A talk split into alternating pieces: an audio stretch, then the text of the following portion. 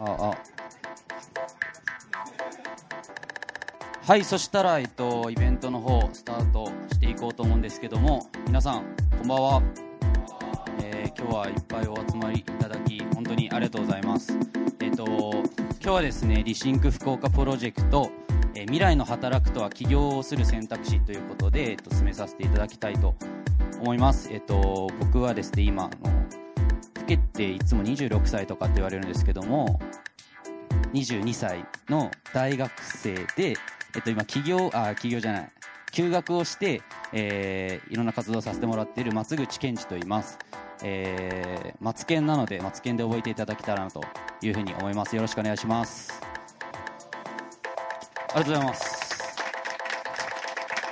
そしたらイベントの方行こうと思うんですけどもまず、えっと、今回 Rethink 福岡プロジェクトっていうプロジェクトの説明からさせていただきたいんですけども、えー一応サイトとかもあるので後で見てほしいんですけども福岡を盛り上げたい人とか企業が集まって面白いことをしていこうよと。とにかく福岡面白い街だ、えっと、いい人がたくさんいるっていうことを伝えたいそういうプロジェクトになっています。で、えっと、僕ら以外にもあの毎週ですね Rethink 福岡プロジェクトのイベントをあっていてで僕らは月に、えっと、第2火曜日を担当して、えっと、やっております。で、えっと、今日の、えー担当がですね、才能っていう会社でして、えー今、福岡の起業家だったりとか、スタートアップを応援しようっていうところでイベントをしてたりとか、えー場所の運営をしようっていう風な、えっと、企業になります。で、僕は今、休学をして、今、こちらにジョインをしてるっていう形になっております。で、今日のゲストの方を、えーまあ、お名前だけちょっと先に紹介したいと思うんですけども、えーお一人目は株式会社エニタイムズの CEO である、えー角田さんをお呼びしておりますよろしくお願いします、えー今日東京から、えー来られるということで、はい、でもう一人が福岡で株式会社ヌーラボを運営されている橋本さんですよろしくお願いしまよろすしくお願いします。はい。はい。で、お二人のあの自己紹介はまた後ほど詳しくしていただこうと思うんですけども、えー端っこに座ってる二人が今回のモデレーターという形であのイベントを進行していこうと思うんですけども、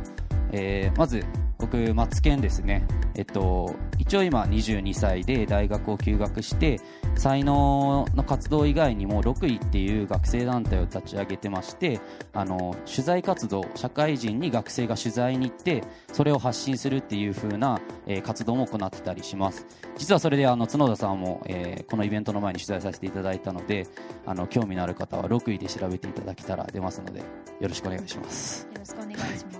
で、えっと、じゃあ一恵さん、自己紹介お願いします。一恵と申します。略し一恵亮太略して一両です。ありがとうございます。一郎的な、一郎的なですね。はい。もともとプログラマーとかをしてて10年以上。で IT 企業の役員とかをやったりしてたんですけど今特に何もやってなくてでやることがないんでこの才能っていう会社で松口さんの元インターンとして頑張ってますよろしくお願いいたします違います、違います、違います。僕がもう、もはやインターンみたいな感じなので、はい。よろしくお願いします。一恵さんです。よろしくお願いします。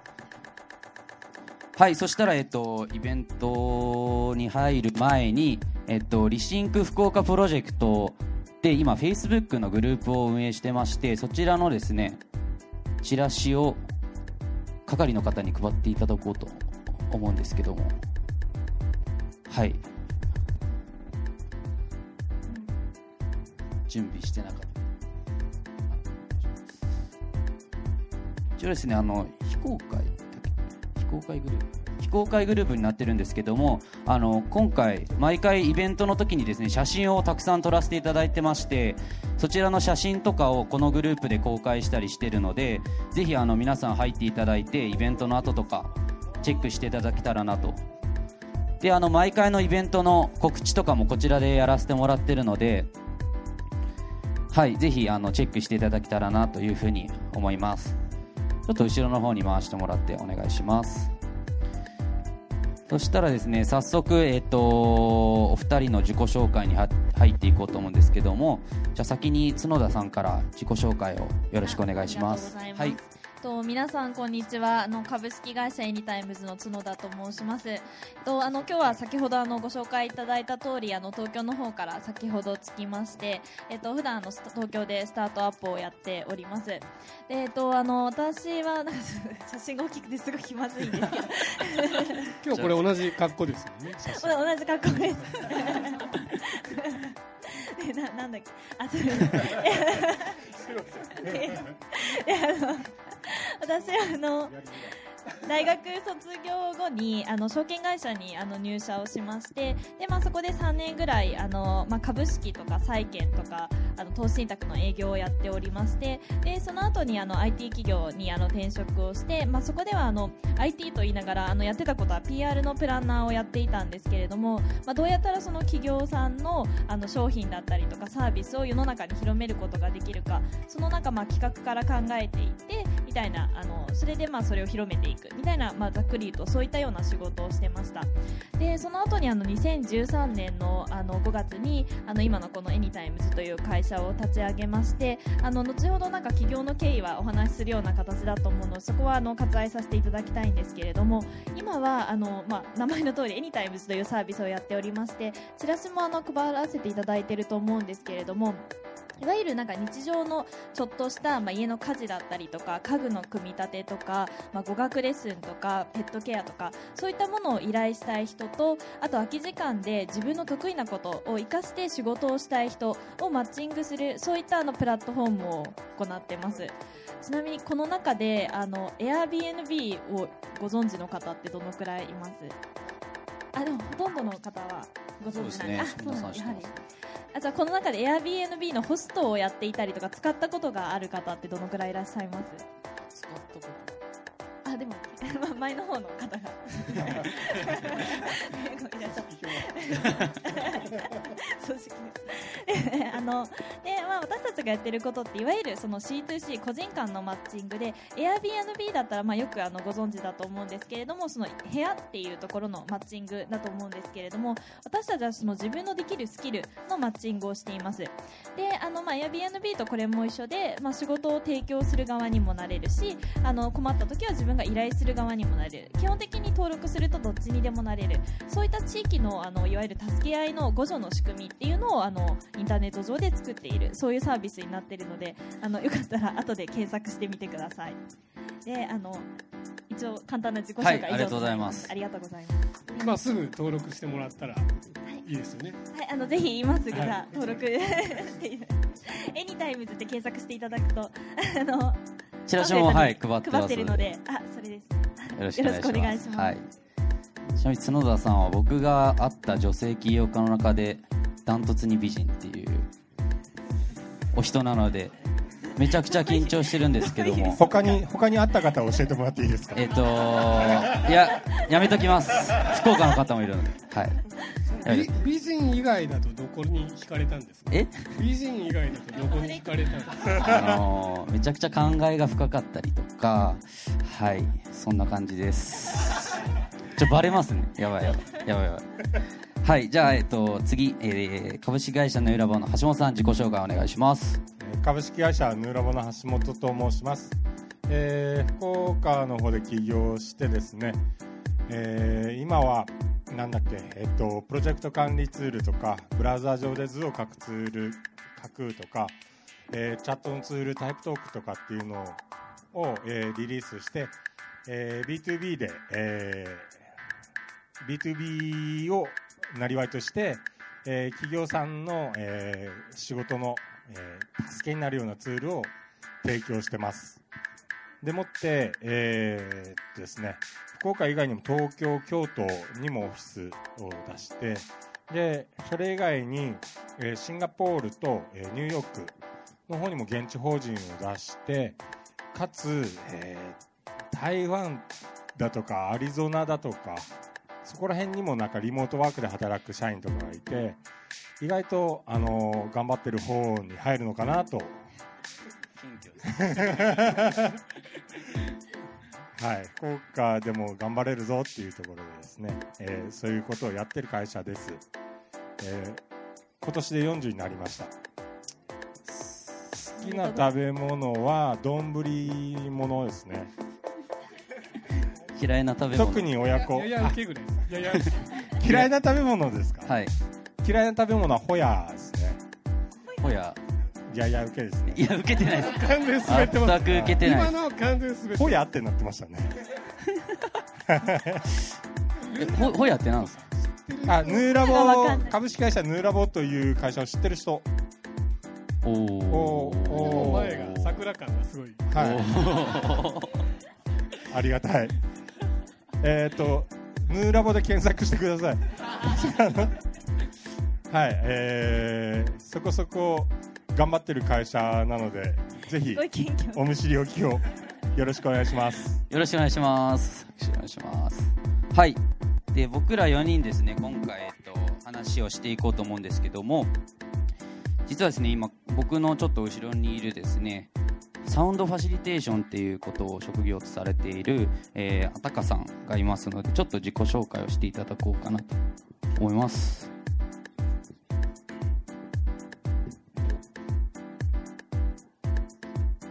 はい、皆さんこんばんは、えーサウンドファシリテーターのあたかと申します。えっ、と、はい、サウンドファシリテーターって多分聞いたことない方も多いと思うんですけど、こういう今電子楽器、これを使って今音を流しておりまして、まあ、この空間に合う、えー、と音楽をリアルタイムで作るということをやっております。はい、今日の皆さんのトークに合わせて音楽をやっていきますので、そちらもぜひ聴きながらよろしくお願いします。そういうのはちょっとないでございます。残念ながら。すいません。はい、よろしくお願いします。はい、ありがとうございます。そしたらですね、早速今日3つテーマを、えー持ってきました。の前にですね、1回あの、今日こんなたくさん集まっていただいているということで、まああの、ベッタではあるんですけども、アイスブレイクのタイムも設けようかなと思います。今回一応テーマにですね、起業っていうものが入ってましたので、まあもしかしたら何かしら皆さんそちらにこう惹かれてたりとか、あとゲストのお二人にこう興味を持っていたりとか、まあそういった共通のあの目的があるかなというふうに思うんですけども、それをですね、2、3分ほど隣の方と今日なんで来たんですかとか、えーどういったことを聞きに来たんですかみたいなのをちょっとえーお話しする時間を設けようと思うので、えーそれを今からちょっと2、3分ほどお隣の方とできたらあの知らない方と話していただけたらなというふうに思います。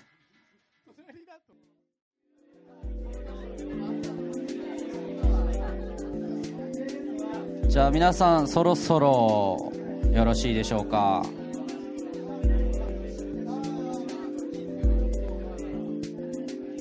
では、えっと、最初のようにちょっと前を向いていただけたらなと。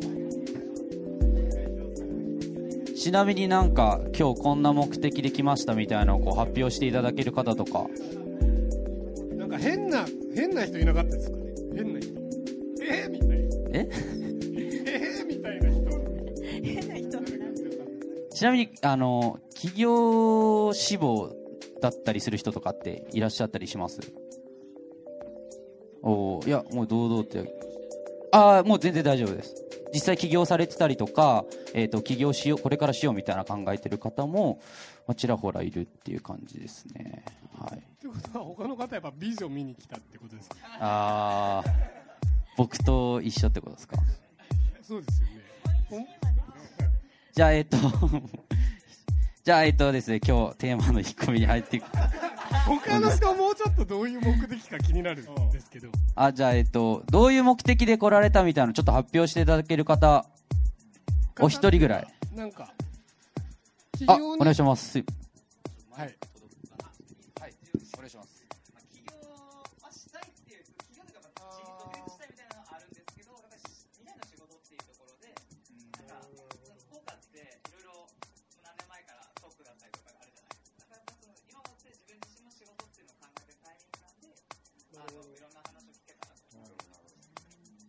ありがとうございます。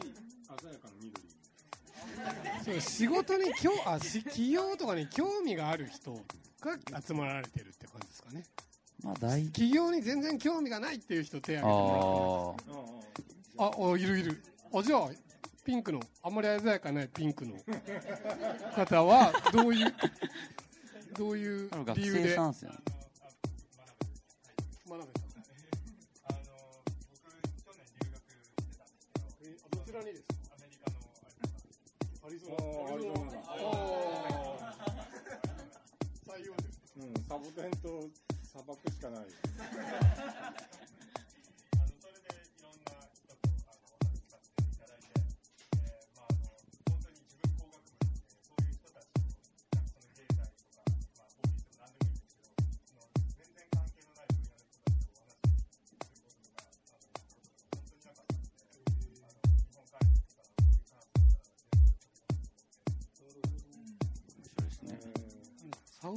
シリテーターのせいでもうドキドキしてきた。なんか今。ドキドキすごい大事なこと言ってるような。シーン今好きになりましたもん。好きになっちゃったちょっと。すごいですね。はい。そしたらえっと一つ目。ちょっとだいぶ時間経っちゃったんですけど。いえいえ。はい一つ目はですね、えっと、起業する働き方ってっていうテーマを持ってきました。えっとまあえー人間の働き方っていうのはですねたくさんあると思うんですけどもその中で、えっと、ゲストの今回お二人が起業するっていう選択肢を選んだ、まあ、理由だったりとかきっかけだったりとか今どういう思いで、えっと、そういう働き方をされてるのかなっていうところを、えーお聞きしていきたいなというふうに思うんですけどもじゃあ先に橋本さんから。はい。はい。あ、あ、僕このこの何質問っていうのはすごく取材とかいろんなところで聞かれるんですけど、特に僕自体は一年発起して起業するぞって言ってはい。起業したわけじゃないうん。んで、なのでそんなに考えてない考えなしで起業した方の部類。最初のその経緯みたいなのは？最初の経緯は、はいもうだいぶ昔に遡って僕ははい。高校時代、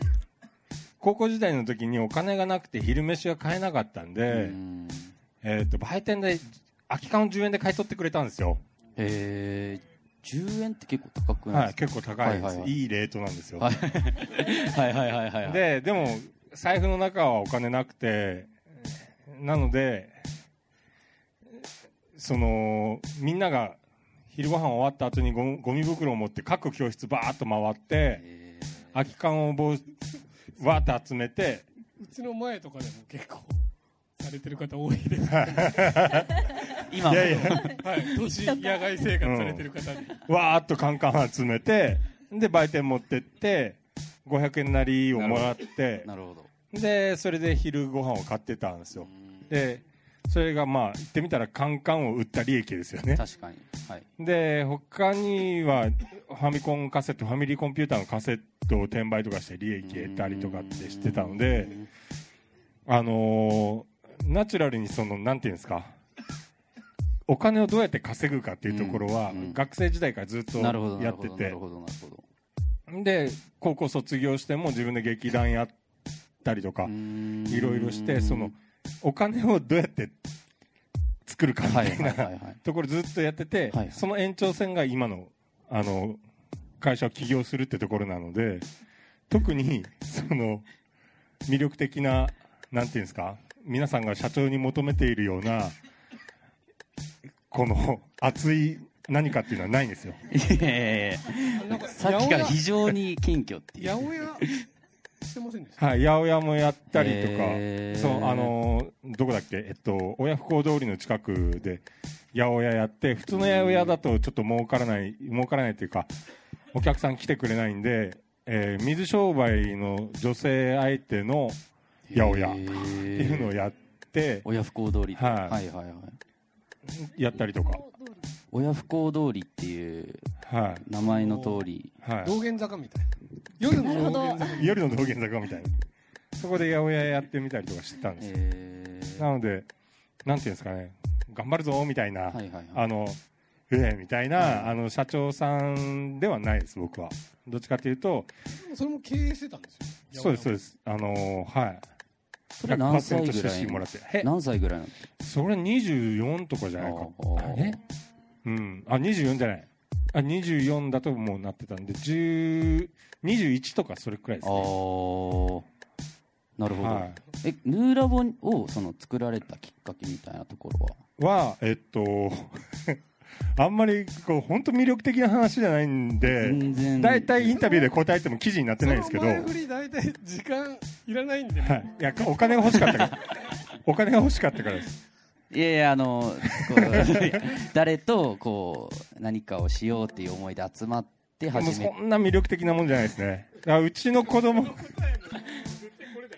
うちの子が小学生に上がる上がるタイミングでそれなりに所得が上がってないとよくなかったんで、はいはいはいはい。所得が上がる方法を考えたんですよ。はいはいはいそしたら、えっと、それまでは下請けの下請けとか派遣プログラマーとして働いてたんで、当時結構見入り良かったはずですよ。はい、あ良くない良くない。派遣。であんまり良くなかったんですよ。手取りの14万とか。えいや本当悪かった。うんうんうん。うん。だって多重教育構造の中で働いてたから。えー。いやそれめっちゃ安いですね。で、えーこれ所得上げないかんなと思ってだったら飛び抜かした方がいいな。と思ってじゃあ起業すればいいかみたいな。そんな感じですね。その精神がでも普通の人ではないですよね。そうですか。まあ大体21で八百屋してる時点で。間違いなので、うん、そんなに。劇団とかも東京に行ってますよね。はい。で福岡にずっといるわけじゃないですそうですね。東京で劇団やって珍しく黒字が出る劇団やって、えー。金への執着ですね。えー。やっぱ金への執着って家が貧乏だ。と家が貧乏ですね。高校時代昼飯代がないんでカンカン売ってたんだから。親が昼ご飯代くれないくれないからカンカン売ってた。はい。金への執着。はい家も家も親戚も経営やってて。はい。そういう家系の中でいたんで。特にその珍しいなんかストーリーが語れるようなものではないですね。いや語ってるんでもうそれそのくだりいらないんで。もうはい。いやでももう今や世界中に支社があって社員がいてみたいな会社になってるわけ。60人。ものすごく60人ですよね。はい、面白い60ですよね。人60人近くいますねはい社員の国籍ももう様々で。そうですね。社員の国籍も様々で。僕が言ったらそのまま言うのは変わりませんどっちが説明してはい。どういった国の方がいらっしゃるんですか？アメリカと台湾ベトナムシンガポールもちろん日本。でアメリカって言ってもアメリカ人じゃないんですよ。ニューヨークなのでえーっとたどこだ、えーメキシコのはいはいはい。方から来た人とか、はいえー中中国人とか韓国人とかうんなんかぐちゃぐちゃですね。なるほど。はい。わかりました、ありがとうございます。はい。はい。そしたら次、えー角田さん。こちらの 最初の質問に戻ると,、えー、と起業しようと思ったきっかけだったりとか、えーどういうこう思いを持ってその選択を選んだのかっていう部分を、はい、話していただけたらなと。と、私の場合はというか私の場合もなのかもしれないですけどあの全くその起業をしようとかビジネスをやろうとか経営に興味があったわけじゃ全然なくって大学も法学部だったりして全然違ったんですけれどももともと子供の頃からずっと国連の職員になりたいなあの国際公務員としてあの、まあ、途上国のまちづくりっていうところに携わる仕事をしたいなっていうふうにずっと思って、まあ、それでなんか勉強をしたりとかいろいろまあ大学でゼミを選んだりとかしてたんですけれどもで、まあ、あの一旦まあ一回社会に出ようと、まあ、いろいろ事情があって社会に出てから、まあ、それから国連に行こうっていうふうにあの自分の中でプランを決めて、まあ、社会人になったんですけれどもで、まあ、その社会人の中で、まあ、証券会社だと、まあ、いろんなあの企業さんといろんな業種の企業さんと対峙することがあったりですとかあとまあ営業先だとまあいろんな社長さんとかにも会うことがある。でなんかまあそこでまあビジネスに興味を持ち始めてでさらにその後あのまあ IT の会社で、まあ、の立ち上げのところに携わらせてもらったりしていて、まあ、よりあの一層そのなんかビジネスを作っていくっていうところにも興味を持ち出したんですね。でその頃に、まあ、その頃まではまだあの国連の職員として働きたいなでそれでまちづくりをしていきたいな開発援助をしたいなと思ってたんですけれどもでもその中でやっぱりあの、まあ、ボランティアとかも実際ユネスコのボランティアに参加したりとかあの、まあ、途上国の現地に滞在してみたりとかいろいろしたんですがこれって別にあの国際公務員っていういわゆるその官僚的な組織の中じゃなくてもそのビジネスとしてあの街づくりっていうことはできるんじゃないかなっていうのを思い始めてでさらにやっぱり国際公務員ってやっぱりもう本当に官僚的で上下関係での組織なので、まあ、やりたいことがやれるっていう風になるときにはもう50歳とか60歳とかだいぶ先になってしまう。だったらなんかビジネスだったらもっと柔軟になんかアイデアを早く形にすることができるかもしれないし、まあ、自分の場合はもしかしてそっちの方が好きかもしれないなと思ってその時にまあちょっと思考を変えてみてあの、まあ、いろんなアプローチがあるなと思ってじゃあビジネスを立ち上げるっていうことにしようというふうに思ってあの起業しました。なので、まあ、今の授業っていうのもその街づくりっていうところに関わる授業。でそれをまず日本から始めようっていうところで始めてるんですけれども、まあ、将来的にはその海外であの、まあ、こういった、まあ、全く同じかは分からないですけれどもあの街づくりのためのインフラとして事業展開をしたいなっていうふうに考えてます。すごいなんかシーンとなってしまったんで素晴らしいあのそのありがとうございます。今のいいこと言うありがとうございます。国連に対するその執着ってどういうところから？始まったんですか？これはか思い込みだなと思うんですけれども私あのちょっと先ほどの取材も受けてお答えしてたんですけれどもあの小学校の頃によくあの伝記を読むのがすごい好きでなんか世界の偉人の伝記を読んでまあ、一番最初はガリレオ・ガリレイに憧れてあの天文学者になりたいってずっと思ってたんですけど でそれで天文学哲学ってきてでも今の時代に生きてる人でもなんかあの面白い人いないかなと思った時にちょうど手に取った本があの当時 UNHCR 国連難民高等弁務官の尾形貞子さんという方で知ってる方ってどのくらいいらっしゃったりします？あ全然いらっしゃらない。で、まあ、その方の本だったんですけれども、まあ、いわゆるその世界のまあ難民を、まあ、国連の機関の中でまあ助けていってで実際にあの、まあ、だからすごく偉い人なんですよねいわゆる。なんですけれども実際に本当に危ない内戦の現場に行ったりとかしてであの足を運んで助けたりとかでしかもその官僚的なその UNHCR のその組織も変えていったみたいな方であでじゃあ2つ私はその時あの2つあのすごい印象的だったことがあって、まあ、1つは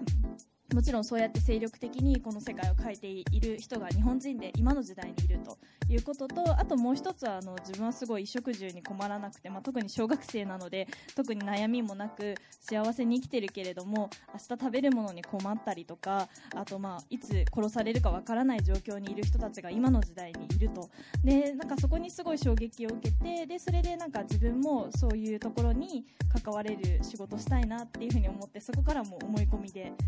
Thank you. そう。ずっと橋本さんが大したことのない男に感じます。そう。いや 僕も僕も電気とか読んだんですけど最初に手に取ったのがファーブル昆虫記なんですよ。いやいやもうあでも私も好きです。昆虫昆虫研究してたら電気になるのかみたいな。オタクオタクよりです。そうそっち寄りになっちゃって。あ研究者よりです。カブトムシのカブトムシの研究を12年間してまえす12年間？えー、あ違う違うえー、10年間10年間。10年間。い10年間も12年間もあんま変わんないけど。昆虫食的な文脈で。あそうなんかあの昆虫食？昆虫食。昆虫食じゃないあのカブカブトムシの生態とかに興味があって、えあのいろいろなんか家の中で実験をしたりとか、ああとなんか多分のめり込むとあののめり込んじゃうタイプなのあでとかあと解剖しに行ったりーえカブトムシをあの持って行って、で、まあ、昆虫博物館とかで、はいはい。あの解剖これごめんなさい、はいはい。企業にいや関全然いいもういやもう全然こここの中でこう昆虫起業家になろうとしてる人もいると思うんで。いるんですか？はい。へえあのその起業をしようって思ってから実際にそのサービスを立ち上げるその期間がでどういうことがあったのかとかはい。そのやっぱちょっと普通の働き方と違う活動じゃないですか、い。その辺でこう思ってたこととかってありますか？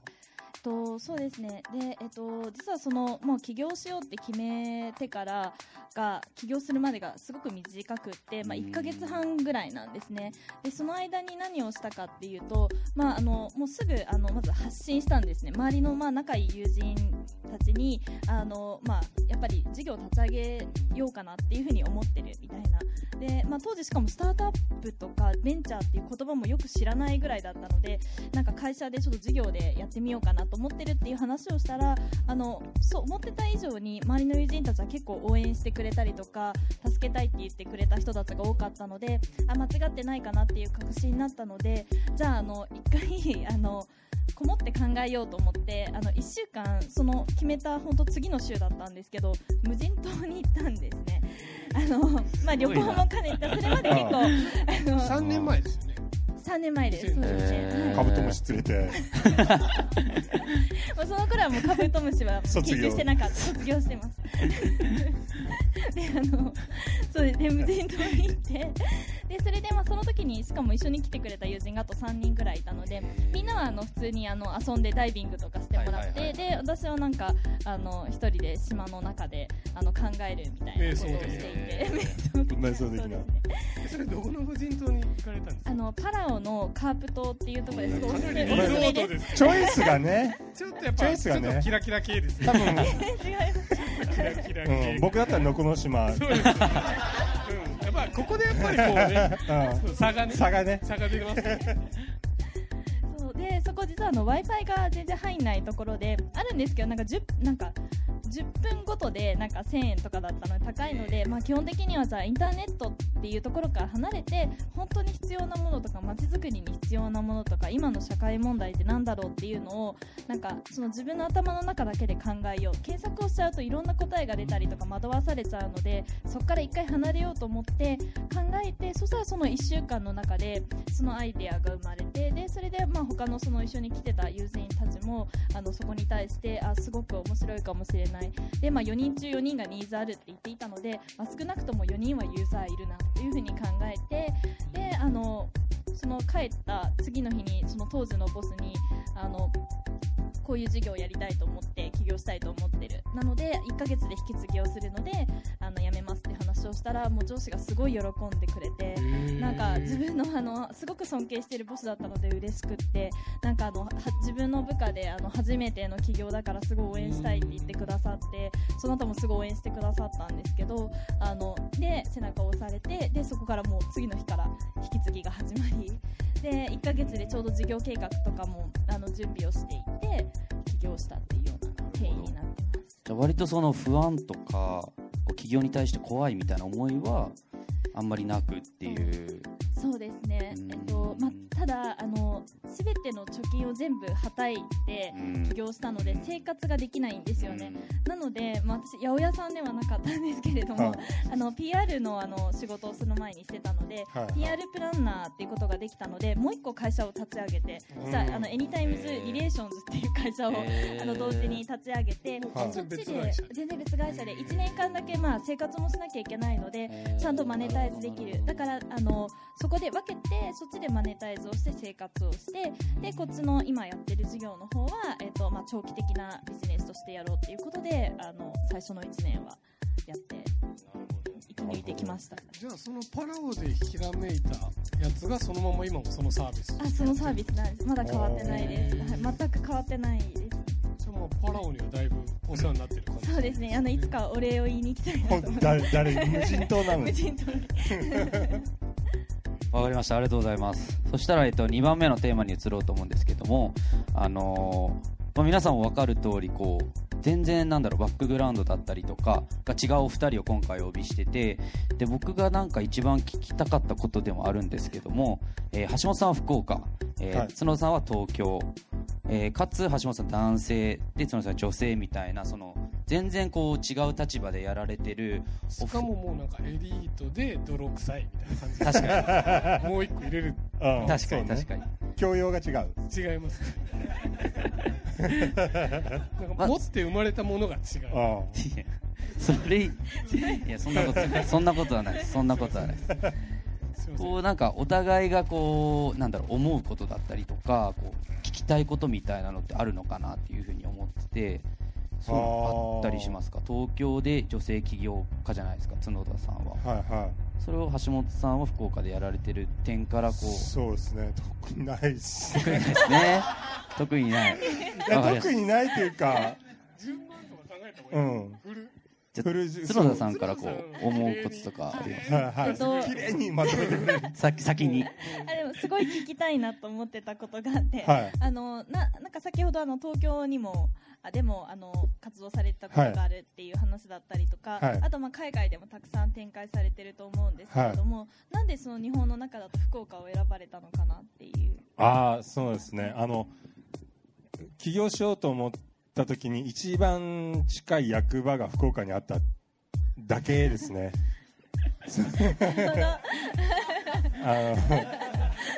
終了みたいな。そうですね。本当にね聞かれるんですけどあんまり東京と福岡って考えたことないんですよ。うん。なんかと福岡でいやメリットデメリット考えてどっちを選ぶとかってあんまり考えたもちろん東京にも住んでたんでうん考える材料としてはあったんですけど、うん。あんまり考えたことはうない。今でも考えてなくて。んなるほど。家がそこにあるしじいちゃんばあちゃん父ちゃん母ちゃんが病気になったら面倒見ないといけないしであればもう福岡だよねっていうプログラマーになったのは福岡帰ってきてからですそうですね。プログラマーになったのは福岡帰ってから。はでそのプログラマーでやってたけど給料が少なかったんいでで一年発起したのが福岡ってどそうですね。でうん。で役場近かったんでそこにもまあまあ。持って行って。なので福岡冬季なるほど。でその後はいろいろ言われたんですけど移すの面倒なんではい。福岡のままっていう感じですね。なるほど。はいあの今ではその福岡は起業する人がナンバーワンとか、まあ、そのブームがめちゃくちゃ来てるじゃないですか、は当時はどうだったのかっていうのをその周りから福岡で起業するってなった時なんかこう意見があったりとかなかったんですか？お客さんからは東京に出てきてくれってめちゃめちゃ言われました。あのなので東京支店があるんですけど、うん。東京に出てきてくれって言われたんですけど引っ越すの嫌だし、はい大事ですよね、はい、なんかインターネットあるのになんかナンセンスじゃないですか。なので 特に引っ越しはしてないです。何年ぐらい前ですっけ？13年ぐらい前ですね、はい。起業福岡で起業される方っていうのはもう全然いなかった感じなんですか？周りではまあまあいましたけど、はい。IT はあんまり IT は今いなかったですね。うんなるほど。あの就職できない人たちが起業してた時代なんですよ。なるほどなるほどなるほど、僕その前にその八百屋とか、うん。あと DTP で広告作ってたりとかしてたんですけどうん。それも就職できなかったからなんですよ。うん。あと給料が安いとか給料が安いから。なるほどなるほど。うん。なので多いんですよね、はい。企業って。なのでえっとシャアなしで起業せんといかんのですよっていう時代だったんですよ。なるほどなるほどなるほど。だからうん。あんまりかっこいい話ではなくてうん。あ就職できなかったんだねみたいな。うん。プススみたいな感じですよ。なるほど。はい。なるほどって。あの今例えば起業したいっていう人がいた時に福岡と東京だったらどはい。っちみたいなアドバイスとかってこうされたりするんですか、いはい、いや聞かれるんですけどやっぱ住みたいところに住むのが一番すごいかなと思いますいいですねあの業種にもよりますけどエニタイムズさんとか、ね、インターネットの商売だしうちもそうだしで特にどこでも展開できるのでむしろあんまり人と会わないようなそそれこそ無人島みたいなところで起業するのが一番いいかなとは思いますけど、ね、なるほどなるほど。篠田さんはどちらご出身なんですか？えっと、東京なんですよ。だからなんか あのわざわざ東京を選んだわけじゃなくてなるほどもう。同じ理由で確かに確かに確かに。住んでるところも両親も東京に住んでいるのでではい。東京をよく知ってるので、逆に他に住んだことがなかったのでそれでまあ東京を選んでるような状態なのですごいあの今の話は。そうですよね、同意はい、何区ですか？あのじあ今は渋谷区で、あはいはい。実家は杉並区です。渋谷区か。ちなみにあの東京の方から今その福岡ってどういう街だなみたいなのってこうあったりするんですか？あでもやっぱりあのスタートアップにすごい、うん。あのやっぱりその福岡全体と市としはいはて力を入れてるなっていうのは、まあ、あちこちで聞くところなので、うん。なんか増えてるんだろうなただあの私本当に福岡に来るのも15年ぶりとか多分そのぐらいでしかもその時も本当に1日とかしかいなかったのですごい久しぶりに来て私もさっきまだ着いたばっかりなので、はいそうです。そうですね。だからなんかあのもっとなんかどういうスタートアップが今あの福岡の中で増えてるって言ってもどういうのが多いのかとかうん。どういうビジョンで皆さんやられてるのかとか、はいはい。なんかそういうのをなんかもっと知りたいなっていうふうになるほど。思いました。なんか今の意見に対してこう福岡で活動され福て。て福岡って、あのーユーザーさんがすごく近くにいるんですよ。で東京でももちろん、まあ、状況によってはあるんだけど、うん。と福岡でスタートアップっていうか起業するとユーザーさんが近くにいて、うん。その人たちがヒアリングできるんですよ、うん。うん。うん。でそれを福岡独特の問題解決方法問題解決方法じゃなくてもう一個レイヤー上のそのこれどこの地域も同じ問題だよねっていうところを見つけると、はいはいはい。はインターネットで展開しやすいのかなと。いなるほどでなるほどなるほど。でそうなってくると福岡だからっていう理由付けもなくなってくるんですよね。対日本でやるのか対その US でやるのかみたいな、うんうんうんそういうデザインさえできれば別にあとは本社どこでもいいだろうし。うんなるほどなんか、うん、思い立ったらとりあえず登記しておくっていうのがなるほど。いいんじゃないかなと思うんでなるほど。福岡はその分そのユーザーヒアリンうん。グはできるところかなと思いますね、なるほどなるほど。に日本日本ドメスティックでやるんだったらはいはいはい。ですけどはいちなみに角田さんはその女性っていう立場から見てそのスタートアップ界隈のことだったりとか起業する人例えば女性で起業したいっていう人がいた時にこうどういうアドバイスを実際にこう自分でされてみた中でこうかけたりっていうのは考えたこととかありますか？となんか結論としては正直男女関係ないなっていうふうに思っていて本当人それぞれですししかもなんかその辺はなんか変数がたくさんあって男女だったりそう生まれた地域だったりとか、まあ、あのその学んできたあのものだったり経験とかもいろいろ違うと思うので特に女性だからこうっていうのはないと思うんですけれどもやっぱりなんかあのじゃあ相対的に見た時に男女で見てみると圧倒的にまあ女性であの起業してるっていう人は少ないなっていうふうに思っていてで、まあ、これ起業だけにかかわらずやっぱりあのその働くっていうところに対して結構まだまだ日本のその文化としてこれなんか政府の政策がどうこうとかじゃなくて文化としてやっぱりあの女性は結婚して仕事を辞める。でもそれがなんか幸せっていうのがやっぱりすごく根付いてるなっていうふうに思っていて、まあ、最近だいぶ変わってきた部分はあるんですけれどもやっぱり話を聞いてるとそういうところがあの特に地方に行けば行くほどすごい根強く残ってるなと思うので、まあ、そういったところがなんかまあ変わっていけばもしかしたらその女性の比率っていうのが上がっていくかもしれないですしでもただあの個人的に思うのは別にそれが幸せなら別にその別に女性のなんか起業する人を増やそうとか働く人を増やそうって無理にしなくてもいいんじゃないかなっていうのがこういうこと言っていいのかよくわかんないんですけど あの正直思うところですね。そうですねあの今逆の現象が起きててはいはいはいはい。めちゃくちゃ女性起業家がサポート手厚くサポートされてる部分があってそれもなんかおかしい話で。なるほどなるほすごいどなるほど。思います。なんか 平等感がな平等感っていうかななんていうんですかね、うん、関係ないじゃんって僕も思うんですよ。女性女性起業家に対してその助成金がお女性と女性かけてますけど。やや受け。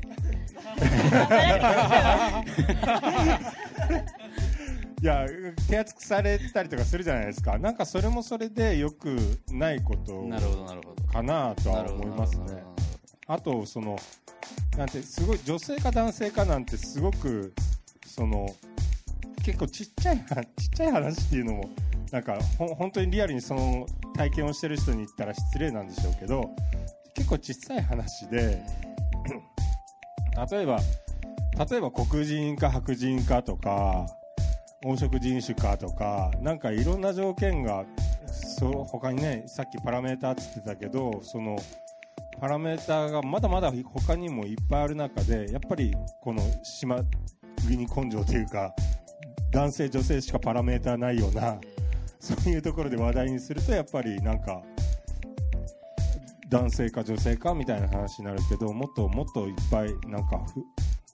男性女性って結そこそこ不平等はあると思うんですけどそれ以上になんか黒人白人不平等っていうのもあるしなんかいろんな不平等が働いてるのでそこまでを考えるともうどうでもいいやっていう感じにはなってきますよねその